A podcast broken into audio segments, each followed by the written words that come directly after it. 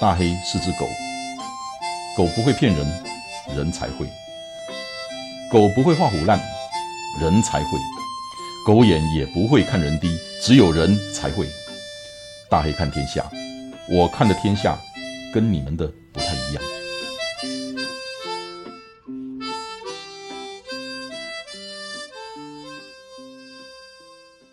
大家好，我是大黑哥。我们今天来了两个神秘嘉宾，大家好，我是李俊昌。大家好，我是刘志云。你们可能都不认识李俊昌跟刘志云是谁啦，你们只有认识我，我知道。刘志云是大脚丫的总教练，他也是台湾一百公里的纪录保持人，我记得是东山河七小时二十九，对吧？对。然后俊昌医师是四十八小时的纪录保持人，是三百八十四点五四八公里。那我今天请他们两个来哦，其实不是为了录 podcast，录 podcast 是先说啊。我今天请他们两个来是商量我们 C 一百的代机。那我想你你们大概会想，我请志云跟俊昌来帮我们主理或打理这 C 一百，是因为他们的丰功伟业？不不不，不是不是，记录保持人波萨。我讲这个有点有点那个哈。我敢讲，记录保持人谋杀。对啊，记录保持人没有什么，记录保持人，记录保持人是会被打破的啊。可是真的认真的讲，我佩服志云跟俊昌医师，是我敬佩他们准备比赛的态度，准备比赛的方法，那些科学化的方法，然后再来他们踏上赛道之后，那也是态度，什么态度？知道什么时候该放弃。因为你招集了长距离也好，大家拢跟你讲坚持、坚持、坚持啊！我还讲叫你坚持东西，跟你有关系为啦。你说放弃，谁没有放弃过？呃，今天我我请他们两位来聊这个东西。你们想象得到，刘志云台湾一百公里的纪录保持人，跑一百公里他也放弃过哦，他也弃赛过哦。志云，你先给打个供着嘞。想到这个经验，我忘了大概是二零零一年还是零二年的。国道一百公里的哈，因为那时候都在十一月、十二月嘛，那时候的国道叫国道陵园马拉松嘛，就是国泰建设赞助的嘛哈。早期是庆丰了哈，嗯，啊，那是陵园马拉松那一次，我印象很深啊。其实自己也准备很够，然后去的时候，呃，那时候领先集团就啊像林奕杰啦，呃陈金燕，三个人。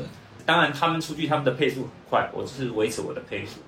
然后第一趟的时候，气象报告说会有雨，而且是在台北的时候就是在下着小雨，然后就穿了机能性的外套在跑。嗯嗯嗯嗯。哎，跑第一趟的时候发觉没雨，就来回一趟二十公里嘛。国道的话就是跑到戏子再来回。嗯。然后那一趟二十公里完毕之后发觉没雨，就很高兴把夹克也脱掉。嗯。再出去哦，还不到松山机场的距离，那个雨就下的哦，连眼睛都快睁不开这样。然后一路淋淋淋淋淋淋到再回到出发点的时候，因为所有的装备就都在出发点那里嘛。对，哇，完了，开始感觉非常非常的冷。嗯，哦，然后再上去的那一趟，我就是不断的吃，只要到补给站哦。以前的补给不像现在哦，大家会有啊券啦，会准备霸啦，或者这么多东西啊。以前都是很很扣谁，吃大会用大会，就是大会准备什么我们就吃什么用什么。哦，我我还很记得他那时候准备很多那个泡芙啊。小泡芙，哎啊，然后还有什么？就类似那个益美小泡芙那个，帮益美打广告的。哦，还有那个什么，有一些小蛋糕，还有一些饼干啊，那什么三角饼干那种的吧。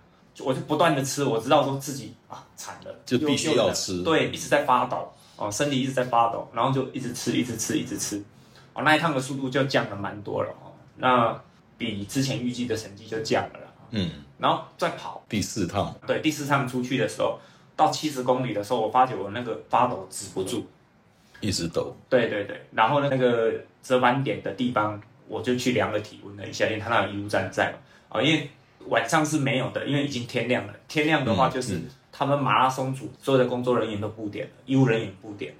嗯，我那时候才有机会去量自己的体温。嗯，去量的时候才发觉说自己的体温三十六点几。哦哟，哦，诶，在运动过程当中，理论上我会偏高，可是是它是偏低的，比正常体温来讲，我已经是偏低了。以前那时候是耳温枪，它的准确性还蛮高的。当下我就觉得说我要弃赛，嗯嗯，可是所有的工作人员都一直告诉我说你不要弃赛，你还在前三名。黑龙江你完行了，然后他说第四名你的距离还有十五十六公里，差的非常的远。他追不到你的，然后我还是后来我还是决定直接请大会帮我叫救护车，直接回到终点去。可是那个体温一直没上来，所以后来那一次比完赛之后，我大概感冒了大概将近快一个月才好，就是人一直在那种感冒状态之下。其实还蛮庆幸我那时候还有保持那个理智，说呃我要弃赛，没有受到那些人的诱惑。当然我们会很受到环境的影响啊，可能名啊利啊什么或旁边的鼓励都会有。对，那那时候其实理智很容易断线，哦，那理智是非常重要的，在那时候。那今天我请他们两位谈，其实是为了我们下一期的 C 一百。这一期的 C 一百跟上一期是完全不同的定位。那待会我们再来讲这个事情。那俊昌医师也在场，阿昌刚刚结束那个东吴二十四小时，对不对？因为阿昌准备的非常充分，我知道，因为俊昌医师。住的地方跟我家算近，所以有时候早上出去跑都会遇到。俊昌医师是非常理性的一个人，他们两个共同的特点，对他们都是记录保持人，那都非常的理智，然后用科学方法在训练，而且最难得的就是他们知道什么时候该放弃。所以你从这一场动物二十四小时去，因为我一直在关注着，那我知道说，嗯。你应该会破纪录的，呃，破纪录可能还没有那么容易，因为二十四小时的记录那个标准相当高。可是我觉得他一开始跑得非常好，我一直关注着那个。他及时讯息还蛮快的，人家都几秒钟就有一个。那一直到晚上，我看哎，他都还很顺，应该在第三、第四那个地方，就国内选手。然后早上起来，哎，他没有动，那就啊。应该有事了，嗯，所以谈一下嘛。哦，现在经验比刘教练多很多。我现在目前弃赛过三次，那第一次弃赛，后来想一想之后再出发，哎，真的就有有学到教训。那个在之前的 podcast 有分享过，大家有机会可以去听听看。那次经验吸取之后，真的就有进步啊，因为后来就破四十八小时的国家纪录。那破四十八小时国家纪录之后，其实自己也在调整自己的那个跑步方式。那这次参加东吴二十四小时是觉得那个氛围是很棒的，因为整个跟国外选手的交流，还有学生的互动是很很不错的，所以我也很也很想去重新再参加这一次的比赛。这次是我第二次参加，那我也很希望能够跑出好的成绩，毕竟九九才参加一次二十四小时嘛，所以准备当然都照我的计划中做。可是中间当然有些过程，所以我其实，在那个。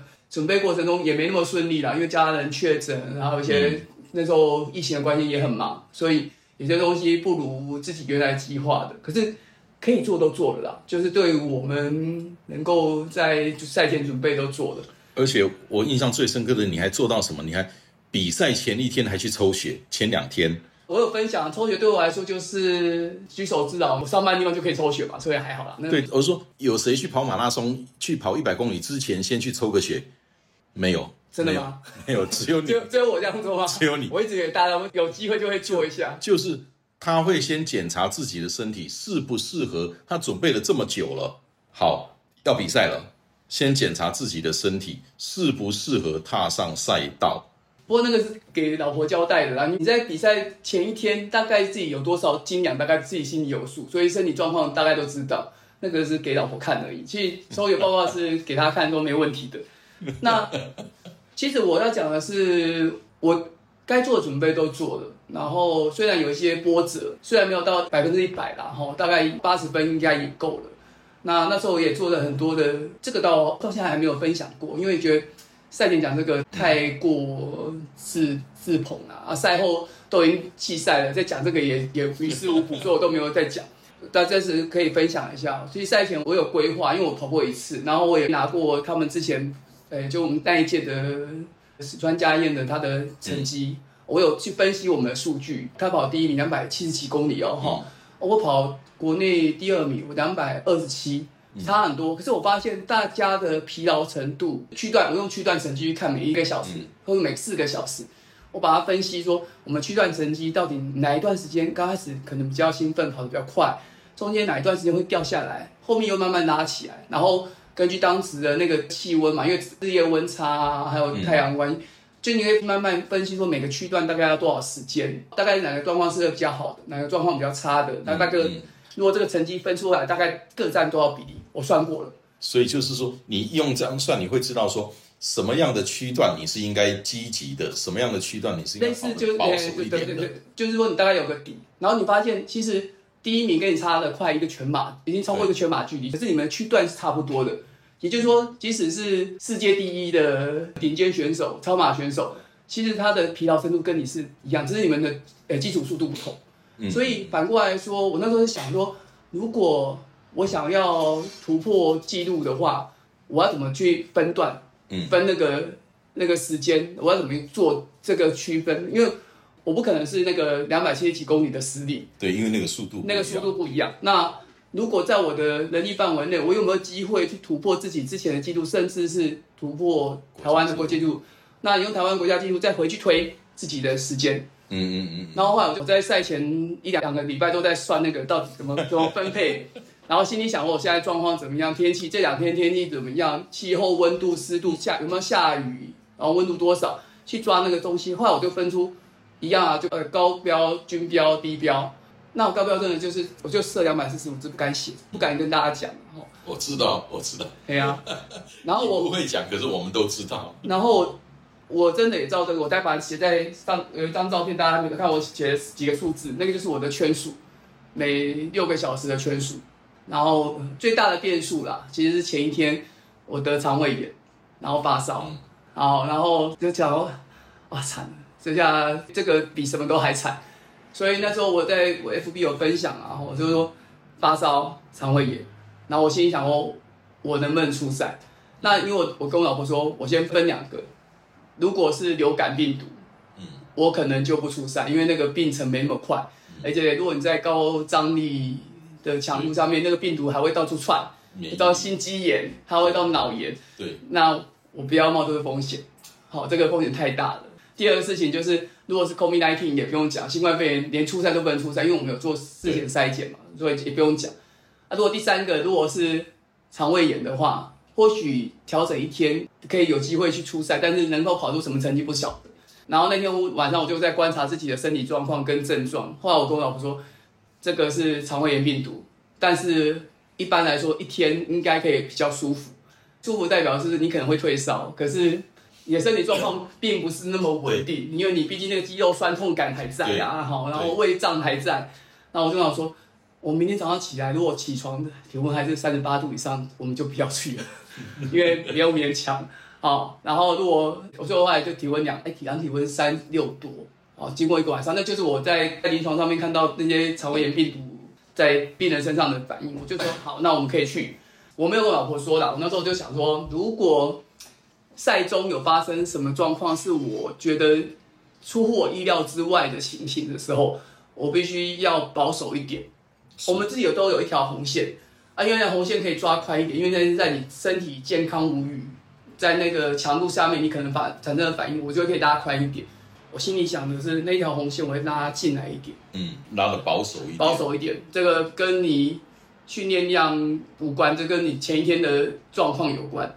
那天跑步很有趣，因为大家都很开心的跑，然后也认很认静静的跑，然后我一直在观察自己的身体状况，因为就是抱着那个肚子还有点闷胀，但是没有发烧，你就觉得可是肌肉酸痛还是有一点，就感觉好像身体被打了，就是本来一百分，后来生病了剩下六十分，然后经过一个晚上变八十分，嗯，那八十分好，八十分比赛出去看看状况的时候，前面的。第一 K 第二口就是在看心跳，哎，心跳大概维持多少？有没有在这个速度上面，我的心跳是不是比平常再多？如果我心里有个底哦，如果这个心跳如果再比平常多十，我第一个降速，甚至我要更保守一点，因为那个心脏的负荷太大。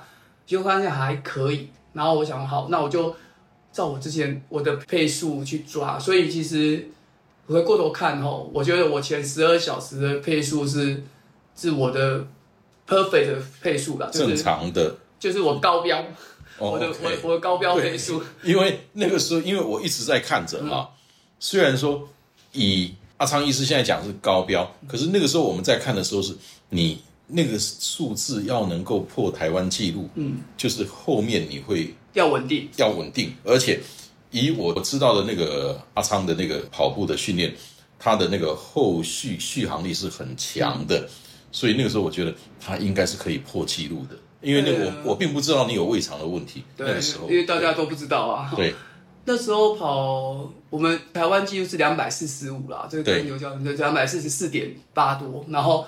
你就要跑两百四十五就破纪录嘛，所以我就用两百四十五算。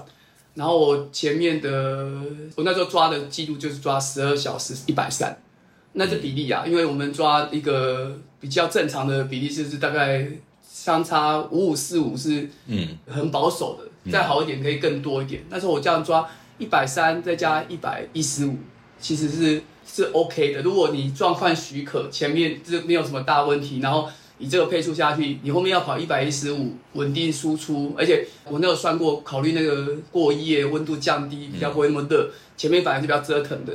那你这样的下去下去，其实稳定输出是有机会的啊。所以，我其实我觉得我已经在我的高标，可是在当时我在国内整个选手里面，大概才在前。不到二分之一到三分之一左右，也没有到很前面哦。我也很努力做这样的事情。你是第六、第七，然后国内选手你是第三、第二、第三，在第三，嘿，第第二到第三左右。但是那个是到十二小时我最好那个成绩最好的时候，大概第二、第三，然后全部是七、第七、第七啊。哈，那我后来才知道了，但是我觉得那个都无妨，因为我本来就不是打算跟大家竞争，我是想看能不能把这自己的那个成绩往前推，然后。后来发现不太对，是因为我到十小时的时候，我的胃胀一直是没改善的。嗯，啊，那胃胀其实不太符合，因为我吃的东西，应该说运动强度跟时间都还不到那个程度。理论上，依我的习惯，应该会到很很后面才会发生，应该这个时候还不到那个程度。可是我在十小时就开始有感觉，然后我就觉得，嗯，好像不太对了。但是我就尽量维持。可是到十二小时完成的时候。我就跟老婆说，嗯，我先停一下，我缓一缓，然后去调整一下。甚至后来我去，因为那个不舒服感是蛮明显的话，我去医务站打打点滴、抽血，然后做缓解。可是打完之后再跑，还是觉得那个胃胀是很不舒服的胃胀。那你其实也不是真的想吐，也不像一般那种肠胃失调的想吐。我就跟我老婆说，嗯，我那时候好像挣扎了一两个小时吧，然后过程很复杂啦，反正就总之就最后决定。我就跟老师说：“好了，红线在踩到红线了，我们收摊了。”其实就是说，大家听到这里，其实你看志云教练跟俊昌医师他们的共同点，其中一个就是非常的理性。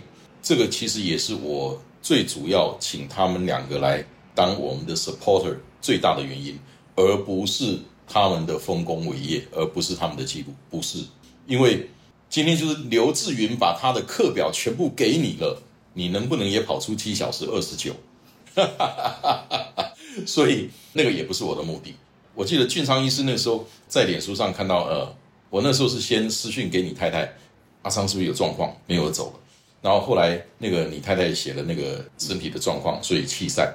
我在上面留的第一句话就是“神未曾应许，天色常蓝”。嗯，对，那篇祈祷文。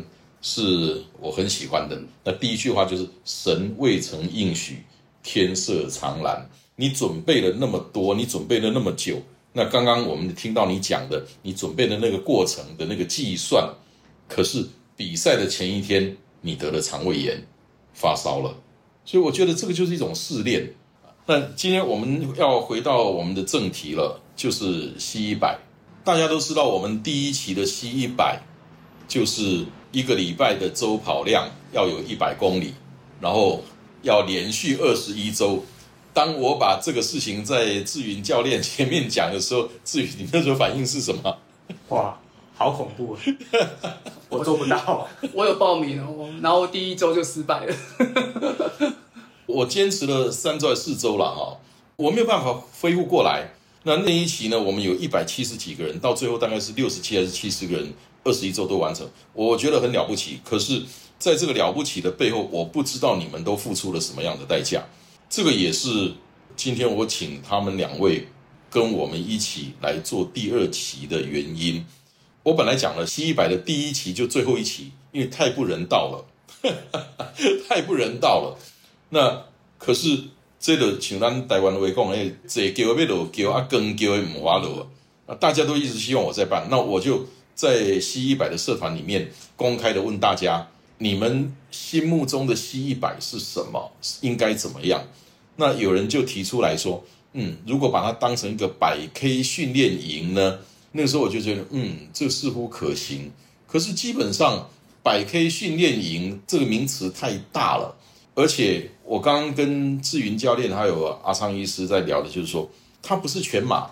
你今天我从零分到六十分还比较容易，可是你要到八十分、九十分，那那就非常的个性化了。那你说百 K 训练营这个名称太大了。所以后来呢，刚刚志云跟阿桑来的时候，我们在录这个之前先沟通了一下。我们想这样子，第一个就是说，他是针对初百 K 的人。如果像你已经跑过很多的百 K，跑得很棒了，那个真的不需要，因为你有你自己的跑法，你有你自己的一套心得，顺着那个走就好了。反而是出百 K 的人，或者是说。你跑过一两场百 K，你觉得你还有很大的进步空间的，那么或许志云跟俊昌可以把他们失败的经验跟成功的经验，我们不谈成功这两个字了，就是他们走过的路能够跟我们分享。那我刚刚跟志云分享说，我们 C 一百的那个那个过程是怎么样？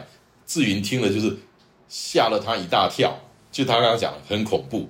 我知道志云。其实他们两个都一样，准备决定参赛一场赛事，他们都是很努力的、很科学的、很有计划的在准备。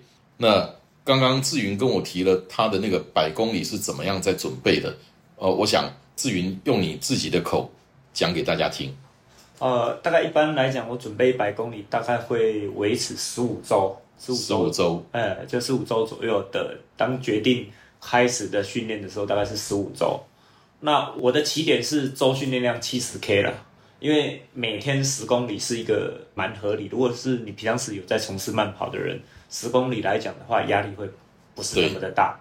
那就是保持的轻松。我由七十开始，就是七十公里、八十公里、九十公里，嗯，然后我会再退一个十公里。第四周的时候会做一个调整，会退回八十公里，然后八十九十一百，然后这样慢慢的往上推。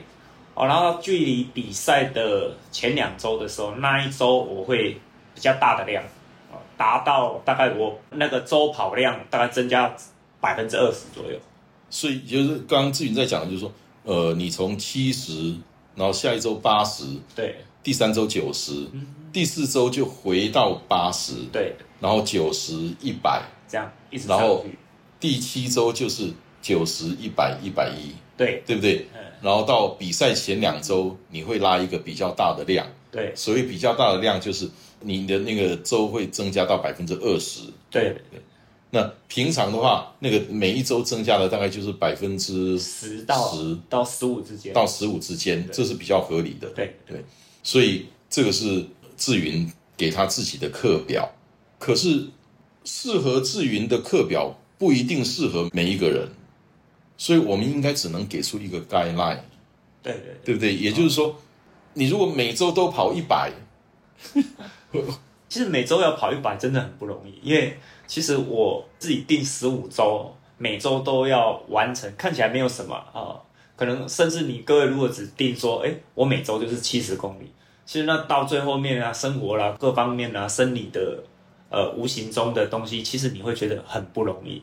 嗯，而且如果说你有一个规律性的东西出现的时候，啊，有时候可能会为了达标而达标。其实那种品质，对对对对，啊，当好的品质。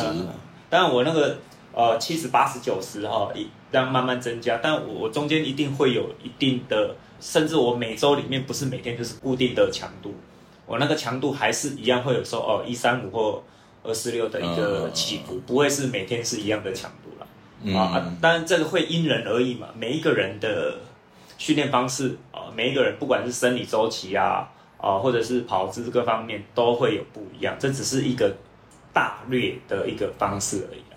对，所以像这样子，其实就是说，我们应该可以制定出一个原则性的东西给大家。阿桑，你怎么看这个事？我以前的一个原则，不过这个也是从别人身上用到的啦。我我觉得他的建议是 OK 的。嗯，之前看到是说，你如果这个比赛单一比赛然后没有说那种什么二四四八那么长距离，嗯，你至少单周要有那个那个量。例如说，我今天跑一百 K，我当周那个周跑量应该要有一百 K 的训练，在赛前。对，一般人都会这么讲。哎，这样这样是一个很简单的思维嘛。好，那假设我准备一百 K，那我希望在一百 K，我希望在什么样的？时间内完成，嗯，比如说一百 K，我想要在十二十四小时完成。那你前面的你觉得准备妥当的时候，应该是在赛前的一周两周前，应该有能够达到周跑量一百 K，然后是那个均速，均速能够可以完成这样的状况。例如说我在十二小时十四小时完成一百 K 的那个均速，嗯嗯，这是你的终极目标嘛？那终极目标在往前推的时候，你就开始思考说，那你要花多少时间来准备这个一百 K？那可能，如果你今天平常你在跑步的话，你可能花三个月、四个月就可以了。如果平常没有一个很习惯的全马训练的话，那你当然就要更早之前就要开始做跑量跟跑速的训练。所以通常刚才那个刘教勇可以讲到七八九这种累积方式嘛，哈，我的原则也差不多诶，我大概都是抓如果累积前一周或是前一个月，你看你怎么刷。我有时候月跑量的累积说不要超过百分之十到十五。周周也是一样，也大概十十 percent 左右，十到十五。因为我觉得，如果你直接贸然到二十的时候，通常就会累，而且会不舒服。假设我周跑量本来只有七十，呃下个礼拜突然间我要变九十，一等每天都要多二百分之二十，等于百分之二十也就八十四啊。对啊，就八十四啊，还不到九十啊。那你看，其实还差很多。你就想说，你平常每天如果假设你习惯跑十公里，忽然间每隔一周你每天要跑十二。嗯嗯，甚至更多，听起来不多，可是你每天累积起来，这些疲劳就会出来了。我在准备中午这次也是一样，我的算法也很简单，就是我每一周的周跑量不会累积，不会超过二十 percent。OK，然后再慢慢堆上去，那堆到后来就可以大概抓出你自己的样子，一个 tempo，对，这个模式啊，所以你自己自己往前推，还是根据你的经验去处理这样子。所以我想就是说，今天请志云跟俊昌。其实他们的角色，在这个 C 一百第二期里面，他们的角色不是教练，因为每个人都应该是你自己的教练。那他们两个人角色是一个支持者 （supporter），把他们的经验跟我们分享，我们来制定一个什么样的一个大纲。我不叫那个是课程，可是一个你自己要制定你的训练计划的时候，你该遵循什么样的准则，然后你自己写出来。那我们请志云跟阿昌帮你看一看，那给你建议。我觉得我们能做的是这样子。那你自己才是你自己的教练。就像我们录这个之前，志云就讲了，跑百 K 的人，他基本上都已经是属于进阶的跑者了。那进阶的跑者个性化是非常明显的，所以这个部分呢是我们接下来会做的。然后另外一个就是两位认为说，我具备了什么样的条件，我才来挑战这个百公里比较合理？我我觉得至少至少你要有几场的马拉松经验，有几场全马完赛，对不对？我讲这个是比较没有说服力啦，因为我的第一场出马就是一百公里，但当然我还是很。呃，很诚心的建议大家，你有几场马拉松的经验之后啊，再去尝试做超马啊。因为我我当初是呃无心之下，但是后来想了一下，说当初的训练反而比我后续的训练更严苛啊。因为因为那时候没有所谓的还是不懂嘛，然后每天就是呃在操场就是。跟那个众人，陈总任啊，对，就是就是在操场上每天是跑到谁先下来再说嘛，就是没有所谓的一个所谓的计划嘛。好，那大家后来无形中回去看日记的时候，其实那时候的跑量还是蛮恐怖的。哦，那那时候进阶的速度也太快了啊。当然后期我也有因为训练有付出了一些代价，受伤啊或什么的，的啊。嗯，这个我不会说啊，我没有受过伤什么，其实我是受了很多的伤哦，才会说呃，建议大家很多东西是还是在循序渐进啊，贪多误得啊。对，所以就是说，你最起码自己能够完成过几场全马，对不对？那或者是说。你自己练习全马六个小时以内，可以是很平常的就可以完成，对不对？阿昌，阿昌，你的看法呢？我之前挑战第一个一百 K 的时候，想法其实是因为跑了全马之后，你发现全马我追求的东西追求不到。第一个就是我我没有追求速度，所以 PB 不是我一个很强烈想要破的东西，因为跑再快也没有人家快，那我也没有很想要追那个速度。然后我比较想要追求的是那个撞墙跟自己对话的那个机会，然后我又很保护自己，所以我很少撞到墙。所以在那个不追速度，然后距离又是这四十二公里，你就是保护自己，然后又不追速度的时候，你撞不到墙，你就没有那个对话的空间。所以我那时候跑一百 K 是想要去想要去撞墙，想要去跟脆弱的自己对话。所以我觉得，如果今天你跑全马跑好几场，然后你觉得。你没有那个想要很积极的破自己的 PV 追速度练那个部分的话，然后可是你又想要在更深层的那个跟自己对话的模式，看看自己那个内心脆弱的自我是什么样子的时候，可以试看看一百 K，因为通常一般人在一百 K 多多少少会遇到一些困难点，那时候你就 你就会知道说遇到困难点的自己是长什么一模样，啊怎么跨过去或是跨不过去都无妨，但是你都。真真实实的去面对这个自我，就像我我这一次那个如来神掌那个铩羽而归，对我平常都觉得自己长了个什么鸟样，就觉得二五八万一样，哎，到了那个如来神掌，我爱如来，如来爱我，他爱我的方式是让我知道我自己长了什么样的鸟样，那个我会跟志云跟俊昌再商量一下，就是这一期的 C 一百。它不会是那种二十一周让你每一周都要一百公里的这个事情，它不会有一个课程，因为每个人的起跑点不一样，每个人的状态不一样，那它反而会比较像是一个 open book 的东西，就是他们两位会给出一些 guideline，那可是你要自己制定你自己的训练计划，然后我们再请志云跟俊昌帮你看一看，给你建议。然后你在训练的过程当中有什么样的问题的时候，你有前辈可以问，因为最重要的是让你在整个训练备战的过程里面不要受伤。我觉得这个比什么都重要。怎么样建立停损点？那不要受伤。所以这个是我们第二期 C 一百想要做的。那我再说一次，就是志云教练跟俊昌医师他们两个在这个 C 一百的角色是 supporter，是 helper。所以他不是 coach，所以他不是 trainer，你的 trainer、你的 coach 是你自己，而不是别人，所以他们可以说是一个引导者、一个协助者、一个支持者。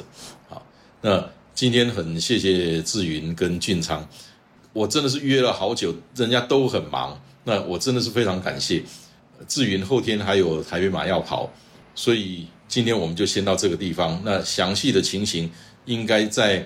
过年前后，我会整理出来，然后再跟大家说，然后再开始招募。然后，如果你已经是自己跑了很多场一百公里了，那么就不要了啦，你自己顺顺的跑就好了啊！你顺顺的跑，或许你运气再好一点，你就破了七小时二十九，把刘志云干掉。好，今天谢谢志云，谢谢俊昌，啊，也谢谢大家，谢谢大家，谢谢大家，啊，拜拜，拜拜。